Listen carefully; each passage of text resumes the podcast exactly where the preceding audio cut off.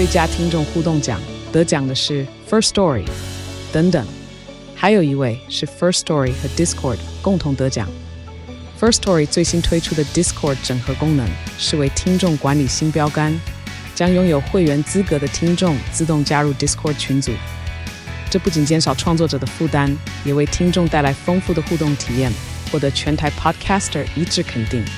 体验这个惊人的功能，立刻点击叙述栏链接，让你与听众互动更上层楼。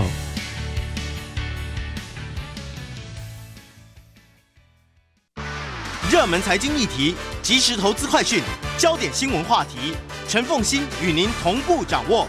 欢迎收听《财经起床号》。Hello，各位听众大家早，欢迎大家来到九八新闻台《财经起床号》节目现场，我是陈凤欣。好，回到今天的一周国际焦点，在我们现场的是我们久违的老朋友，台大社会科学院院长，也是政治系教授。苏宏达苏院长，也非常欢迎 YouTube 的朋友们一起来收看直播。自从院长当选，那他是 这是老师老师票选的，整个社科院票选，他当选了社科院院长之后呢，他就很少来我们节目，这是我们节目唯一的遗憾，这样子啊，不好意思啊，因为有行政职，因为呃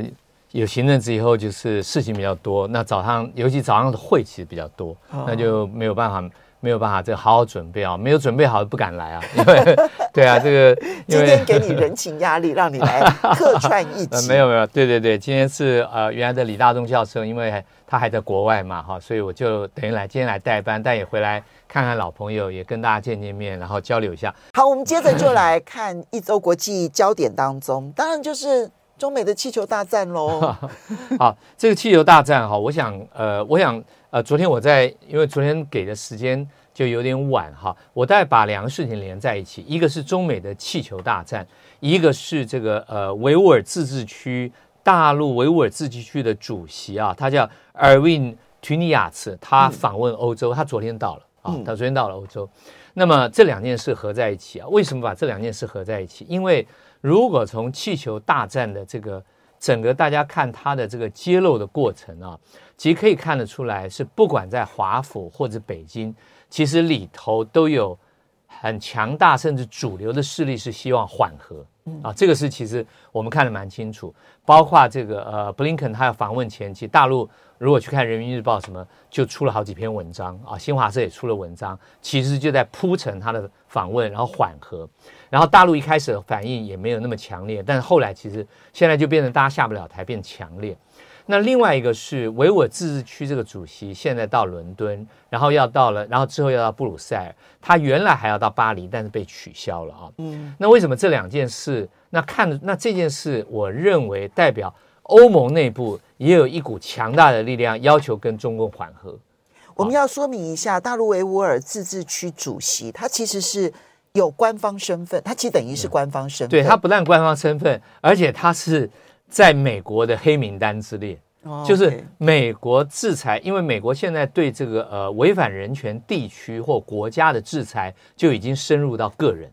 还有他的家族，那还有深入到你的财产，还有你的旅行，还有你的就学就业啊。那这个人本身就是在美国的黑名单之中，就他是不可以来美国的。嗯，他来美国可能就抓去法庭受审，但他现在去欧洲，但他现在是。被去英国被官事，而且是官事访问啊。那那么，而且呢，呃，那而且这个呃，他的他的官事访问嘛，那这个不但引起了欧洲第一个维吾尔的这个呃维的这个就反中共的维吾尔族这个大会，他主要在柏林，他们就非常谴责。那另外当然有非常多的支持者，那么因为有非常多的这个国会议员都提出来跳脚出来。这个谴责英国政府，尤其谴责欧盟。那因为欧盟在议会在去年才通过一个决议案哦，我看最新的决议案才是去年的六月。那个决议案就是禁止所有从新疆奴工营的产品进口。嗯，但这个决议是并没有立即的拘束力，但它是一个呃绝大多数的票数通过的一个决议啊。那那大家知道，就是说。在俄乌战争爆发之前啊，大概新疆是中共跟欧洲、美国一个非常大的一个呃冲突点，冲突点，而且是有道德制高点的冲突点，它跟地缘政治的冲突点不太一样。就这个冲突点基本上是呃没有还嘴的余地，因为它就是一个绝对的啊。那结果现在竟然你政府啊，英国政府和欧盟的官方竟然邀请了大陆官派的这个呃维吾尔自治区的主席到英国呃到这个布鲁塞尔访，而且他就是说我来说明新疆情况。好，就是那这个就那当然，两方的说法是说，表面的说法是说，我们可以更了解新疆的情况，而且更直接的对他施压啊，这是官方的说法。但是，呃，我认为他真正的政治意涵是一个妥协，是啊，是非常清楚的妥协。是那这个跟气球事件就折射出气球事件的过程，也是我认为是美中双方在妥协过程中的一个意外的曲折和。一个波澜，但是主轴的妥协看起来是已经确立啊，所以布林肯要访中，本来其实就是一个破冰，对，就是一个破冰。那这个破冰可能是意外，可能是意外所破，也有可能是刻意挑起气球的危害度。的 一方，然后呢，努力的要去破坏这件事。现在就是不知道哈，而且这个里头涉及牵涉到一个其实国际法上一直没办法解决的问题啊。我们知道国家的主权啊，有一个国家主权有一个呃最清，就是说最清楚的范畴是领土、领海、领空嘛啊，就是我们常讲啊，你侵犯我的领空。但是呢，领土领海的界定在国际法上都没有问题了，但领空的界定一直没有办法确定啊。为什么意思？那领空就是我们上头，呃，领空照国际法的规定，就领土领海的上空就是领空，但问题是上空到什么地方？是啊，就是说，上空到外太空吗？那那我们的领空早就被侵犯了，因为我们外太空上一堆其他国家的卫星，包括间谍卫星，包括军事卫星。现在啊，以我们中华民国来讲，在我们上空其实就不知道有多少的卫星在看我们。没错啊，所以好，那这个就是领空到什么高度是你主权的限制？这个在国际法上只有惯例，只有单行的作为，没有共识。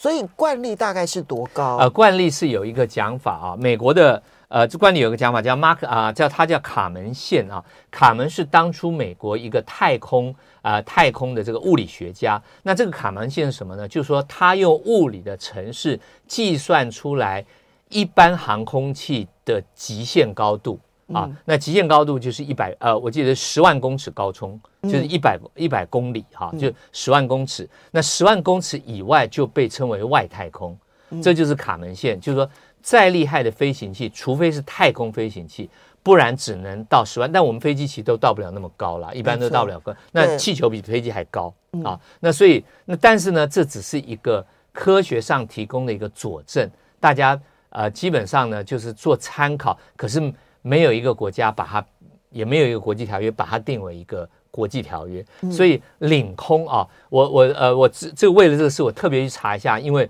我记得我当初在研究所的国际法，我的老师就讲领空是一个非常大的争议，因为不知道应该空到什么地方。啊，那而且是随着人类科技的进步，这个争议就不断的在。被延伸，因为呃，当初可能只能飞六千英尺，然后再来飞八千英尺，现在到一万三千英尺，那到这那那而且呢，会产生一个呃科技实力差距国家之间的争辩嘛，就是你是有航空器可以飞到那么高，我没有啊。就像这个气球可以到五万公尺，对，所以其实是绝大多数的气球根本不可能到这种高度。对，就是说，所以就是说，呃，这个就是说，那这个其实是你侵犯我领空这句话。其实，在国际法上面，并不是百分之百的站得住脚，因为你的领空空到什么地方，国际法完全没有规定。嗯，好。但是你刚刚把这两件事情放在一起来看的话，这个气球大战究竟能不能翻篇，还是它就此在美国出现了那个转折之后就回不了头呢？你的判断？哦，我是觉得回得了头了，因为如果我看最近美国的报道，就是。呃，这个这个气球大单引起呃一些争议啊，但美国人现在最在意的也不是这个事情了。美国现在最在意的还是国内的通膨啊，还有 FDD 的策略啊，哈。那美国尤其这个拜登提出美国再制造的这个，其实拜登提出这个策略反而值得我们注意啊，就是他美国再制造，而且他的再制造呃，我认为它有两个地方非常值得我们注意。第一个，它是要从全球化退到集团化，啊，就是说从前是以全球为范畴的美国的这个布局，现在是以集团为范畴的美国布局。那这个其实对我们非常，那集团布局里头，其实它对盟邦就有要求了，没错啊，就是你要跟着我走啊，你要跟着，我现在是要成立一个大集团啊，我会成为全球最大的集团，但是不是全球。那这个东西，我认为，那我的一个佐证就是。呃，美国在 WTO 内部的作为还是一个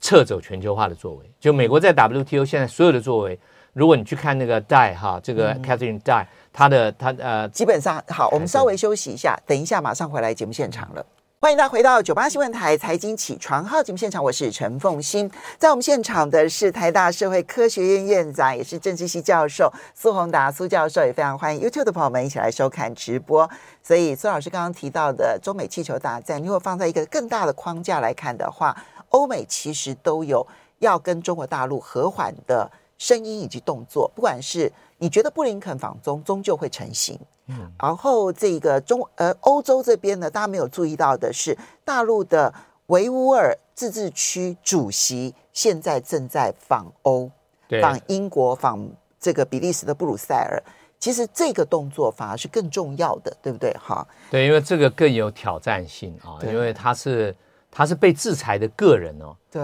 然后他而且新疆是一个非常敏感的议题啊，而且在呃欧洲有非常在。其实全世界最大的两个维吾尔的这个团体啊，就是说，呃，抗抗这个抗共好的团体，一个在北京，呃，一个在这个柏林，一个在华府。啊，他们是两个重要的这个，就是说这有维吾尔大会啊等。那但是另外还有对，那另外还有很多就人的话是在伊斯坦堡啊，就在土耳其，这也是非常多。OK，好，接下来我们再来看到的是乌克兰总统泽连斯基访问欧盟跟英国、法国，寻求更多的军援。我们现在看到欧盟也真的在开会，要讨呃，北约真的在开会说讨论要不要给予。乌克兰战机，我们怎么来看待？好，这个呃呃，Zelensky 访问欧洲啊，我先讲一下这个背景啊。这个背景其实大家如果记得的话，其实 Zelensky 去年是访问美国啊。那所以呃，其实那欧那同时去年是欧洲的领袖访问基辅。访问乌克兰啊，大概，但是泽连斯基本身，他除了出去呃出席这个视讯演讲，他并没有到欧洲啊。嗯、那他并没有到欧洲，其实背后有呃有几个原因。第一个当然是美国优先啊，就是美国是他最重要的支持者。嗯、那第二个很重要的是，其实他对于在欧洲里头，其实他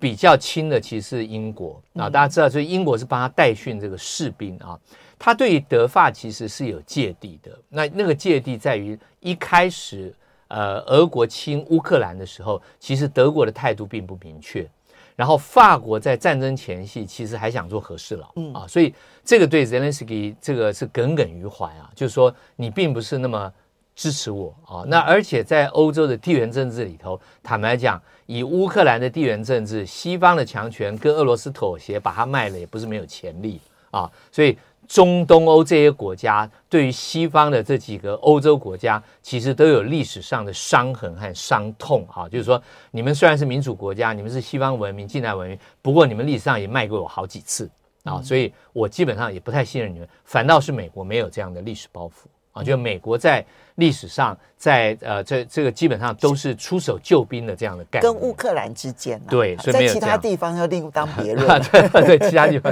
所以在欧洲了哈，在欧洲它就是一个向来是出兵援助，而且他对欧洲并没有领土野心啊，这个也很重要。没错。那这次 Zelensky 去呢，的确他是去了呃啊、呃，他去呃法国，然后去这个呃去布鲁塞尔，然后去呃去这个呃参加哈。那么他现在最主要是两个东西，一个是其实就是战争战争的资源啊，包括钱，包括武器啊。那么呃，我认为最后的决定在美国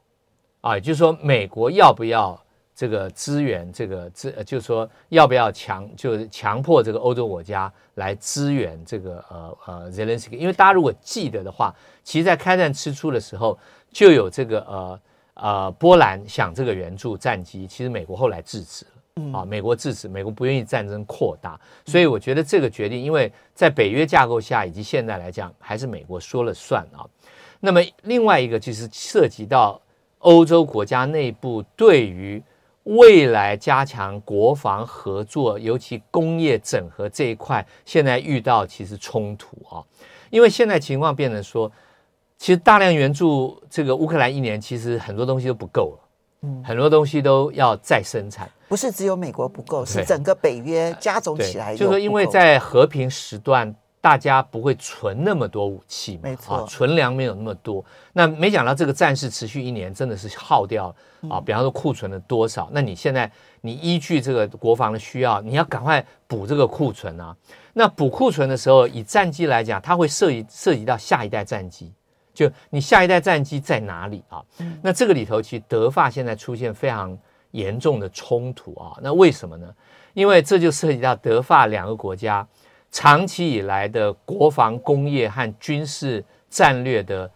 根本差异。嗯，也就是说，法国在整个欧洲的概念就是要建立一个完全独立于美国之外的国防工业体系。这从戴高乐以来，戴高乐以来，包括核武，包括传统武器。然后呢，这个衍生出来就是你的我的战略是完全独立于美国之外。我要承认中共的时候，美国是拦不住的。嗯啊，我要做什么的时候，美国是没有。我要解除当时二零零三到零五年，当时希哈克总统要解除对大陆的武器禁运，那是法国提起的，美国是没有办法阻止。美国最后是透过英国阻止啊。那么这是法国的策略，从军武自主才有外交自主。对，你有武器，你硬体自主，你才有。软体大战略的自主啊，如果你硬体都卡在人家手里，你战略的自主是假的嘛？啊，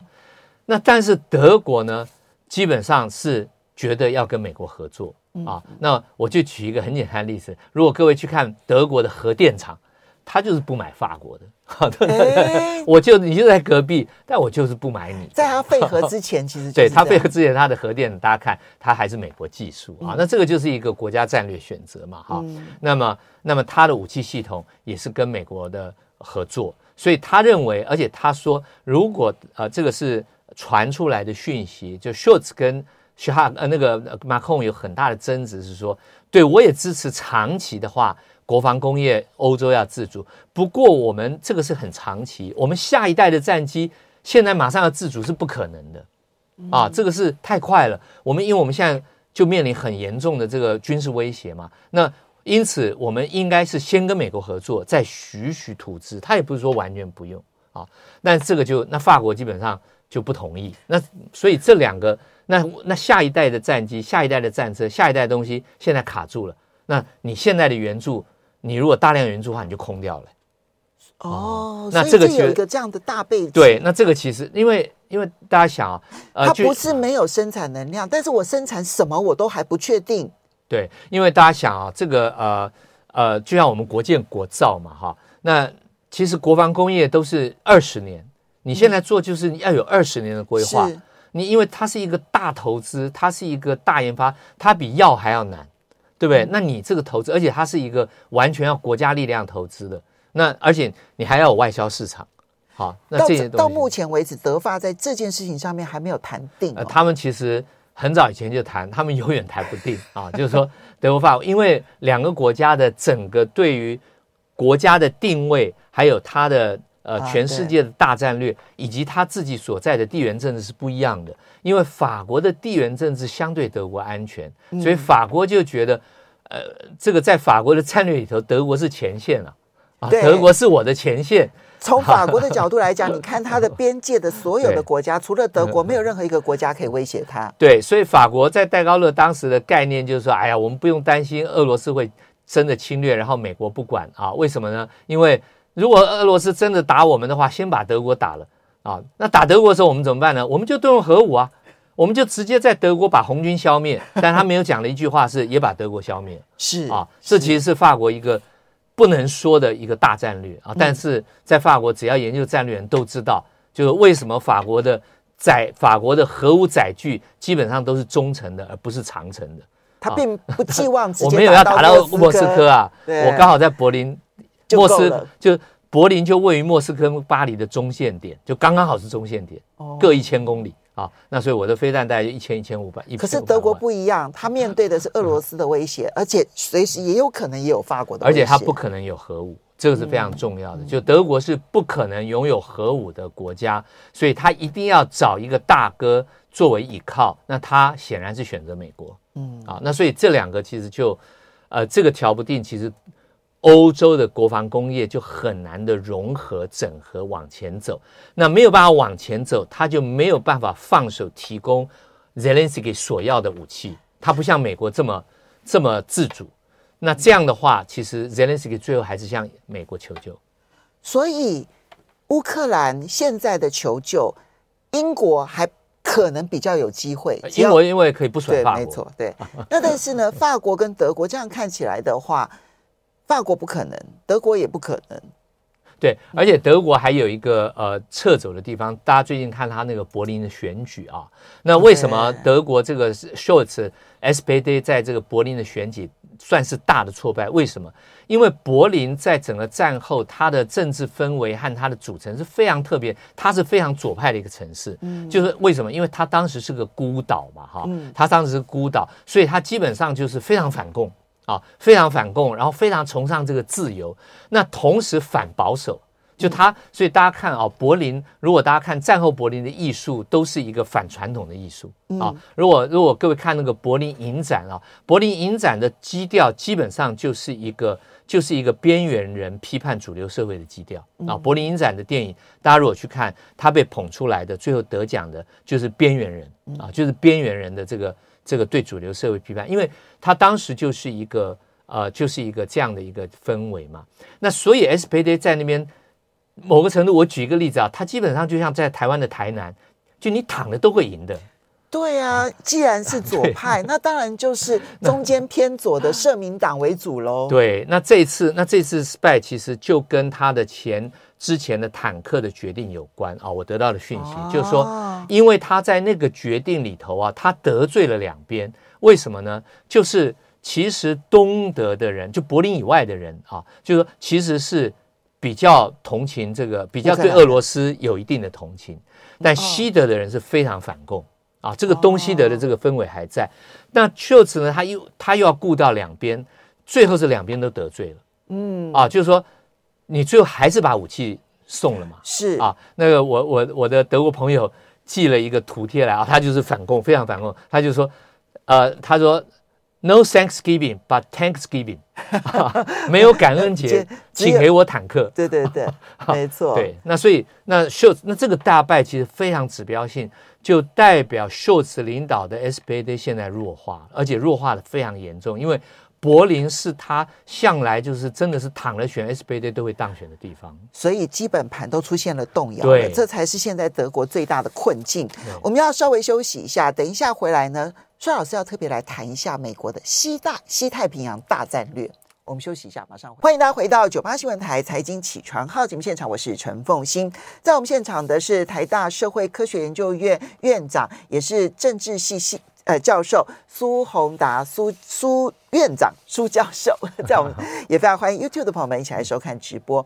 你今天要来跟我们谈一下美国的西太平洋大战略。西太平洋当指就是我们亚洲这个地方。呃，我特别讲的就是南太南太平洋岛国啊这一群哈，南太平洋岛国，我们看的话就是说，呃，是南太平洋，呃，应该是这样讲，就是说，我们一般在这个呃，在英文的这个呃说法里头叫做 Pacific Island States 啊，就是太平洋岛国，但是在台湾的时候，我们常常叫南太平洋岛国，是因为它大部分在赤道以南。嗯，大部分在赤道以南啊，但是在在整个呃这个呃，因为太平洋的这些岛屿国都分布在西太平洋。啊，东太平洋比较没有啊。那这些岛这些岛屿国在二战的时候其实是争夺的重点啊，就是美国和日本当时两大海权国家争执的重点，其中一个地方就在这，好几个大海战都在那边发生。那为什么我特别讲呢？就是最近如果各位看有一个讯息，就是美国跟巴布几内亚签了一个国防合作协定啊。那这个协定内容还没有公告，可是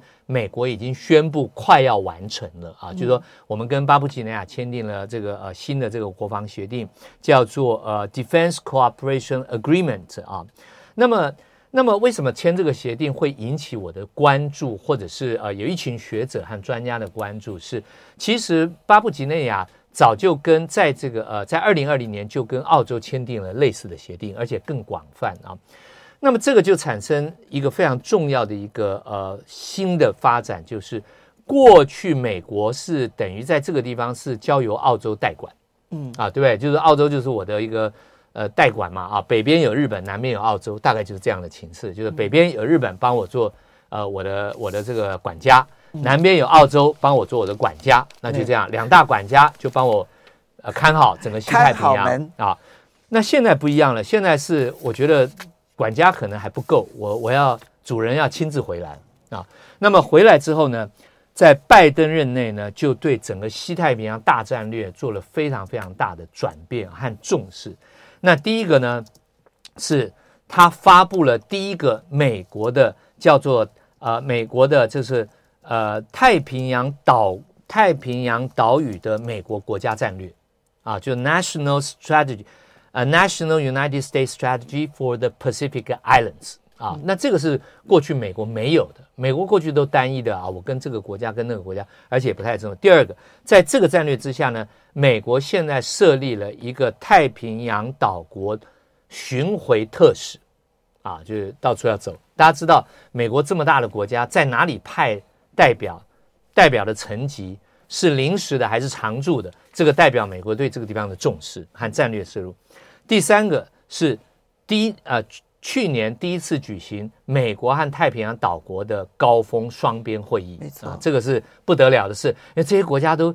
一万人。五千人哈，顶多最高三十万人。几十年，美国没有高官来这个地方。对，好，然后呢，然后他呢，然后同时呢，在美国好几个大学啊，包括 John 呃 George Washington，包括这个呃这个呃 UC Santa Barbara 设立了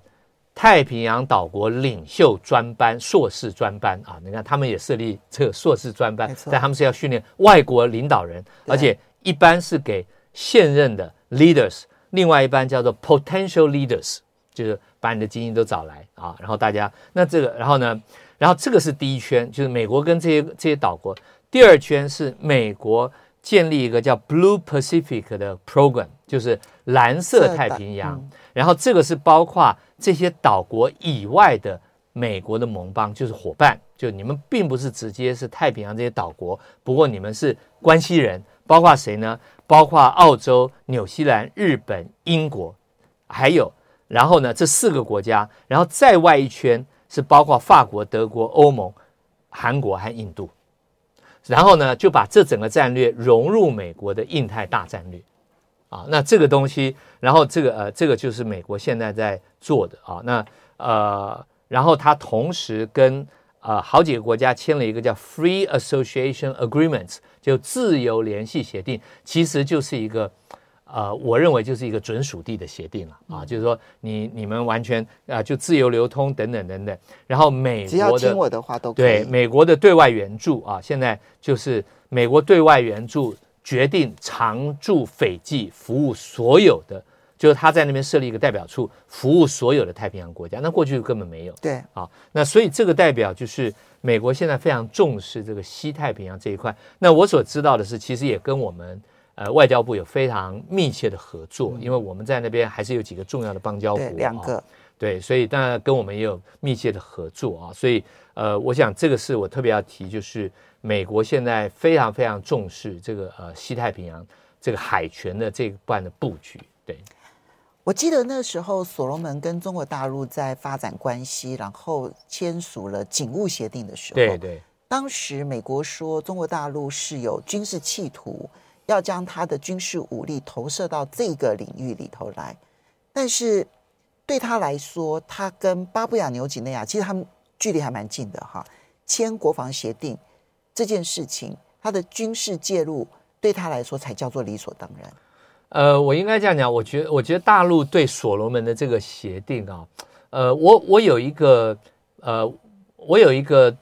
这个比喻啊，我觉得大陆把这个力量投射到所罗门啊，有点像当初苏联投射到古巴啊，就美国的后院，因为这本来就是美国的地方。二次大战以后，西太平洋本来就是美国的势力范围。可是就距离来讲，没有不距离来讲，就是美国有长臂管辖能力啊。美国的距离是美国的海军直接就太平洋总舰队总部，第第七舰队就在夏威夷啊，它前进基地就在关岛，盟国部署就到到了日韩呐。啊，所以这个美国这个投射能力是非常强大，这 projection power 是非常强大。它它它是在太平洋本土在另外一边，不过它的投射力量是完全跨到太平洋西边，所以这本来就是二战之后太平洋啊。所以当这个呃习近平讲太平洋够大，容得下两个的时候，其实我看到美国内部这个报告里头，其实是对这句话的解读跟习近平的期待是完全相反。啊，习近平是讲说，哎呀，我们不会冲突的啦。太平洋那么大，美国想这太平洋是我的啊，什么容得下两个？太平洋就只有一个强权，怎么是容得下两个呢？其实刚刚我们这一番的讨论啊，它就正好符合了修昔底德陷阱里头最大的一个问题：既定强权他所认定的势力范围，他觉得一刻都不能够放松；但是崛起强权觉得应该要有符合他实力的势力范围了。啊、呃，对，就是说，呃。就就不过大陆大陆做这个警务投入哈，我倒不觉得是军事投入，本来就不是啊，因为大陆跟欧洲国家也有警务协定嘛。那但但是我觉得呃，我的判法是大陆在做，但是美国很恐慌啊。呃，但是我自己认为，从国际的角度来看，大陆做这个投射以及所采取的行动，我认为并不并不够有智慧了啊。就是说，你派个警察到这个。欧洲的首都去巡逻，然后目的是为了解决你侨胞跟当地的纠纷。哦，那个是不适当的。可是这个实在是太好笑了啊！你在这个欧洲的某些城市看到中国公安，对这个，我想，我想大陆人自己可能都会吓一跳。所以我觉得那是两方面的，就是在中中跟欧洲之间的这个警务协定，我认为是负面的。但是我觉得所罗门那个不太一样，所罗门因为他们自己的。这个内部的治安控管能力太差，但但是呃，但是我想，就从美国过去很多介入啊，你介入一个失败国家要非常小心。没错，接下来我们再来看到的是土耳其大地震，以及很多人就问我说：“哎，那这样，因为土耳其今年其实有选举，是是是，那他的总统 Erdogan 的这一个选举会不会出现问题？”目前看起来他还是遥遥领先了哈，因为呃，其实现在。